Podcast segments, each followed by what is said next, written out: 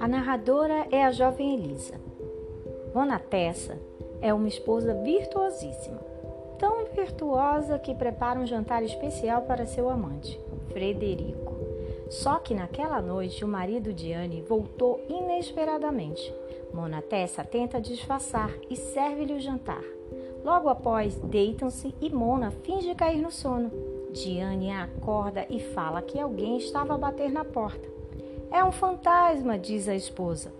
O amante, enciumado, escuta a voz dela e volta a bater. Mona dá uma ordem a Diane. Eu vou rogar uma praga e depois você cospe no chão. Suma, seu fantasma, volte para as profundezas. Fantasma, fantasma noturno, você veio para cá em rabo de pé. Em rabo de pé, daqui se vá. Passe no pessegueiro e coma o esterco das nossas galinhas, para nunca mais voltar. Pronto, agora cospe no chão, Diane. Vamos, Diane. E ao ouvir o nome do marido, passou o ciúme de... e Frederico fez meia volta segurando o riso. No caminho havia um galinheiro e o amante meteu uma bica e as galinhas pularam assustadas e cacarejaram bem alto.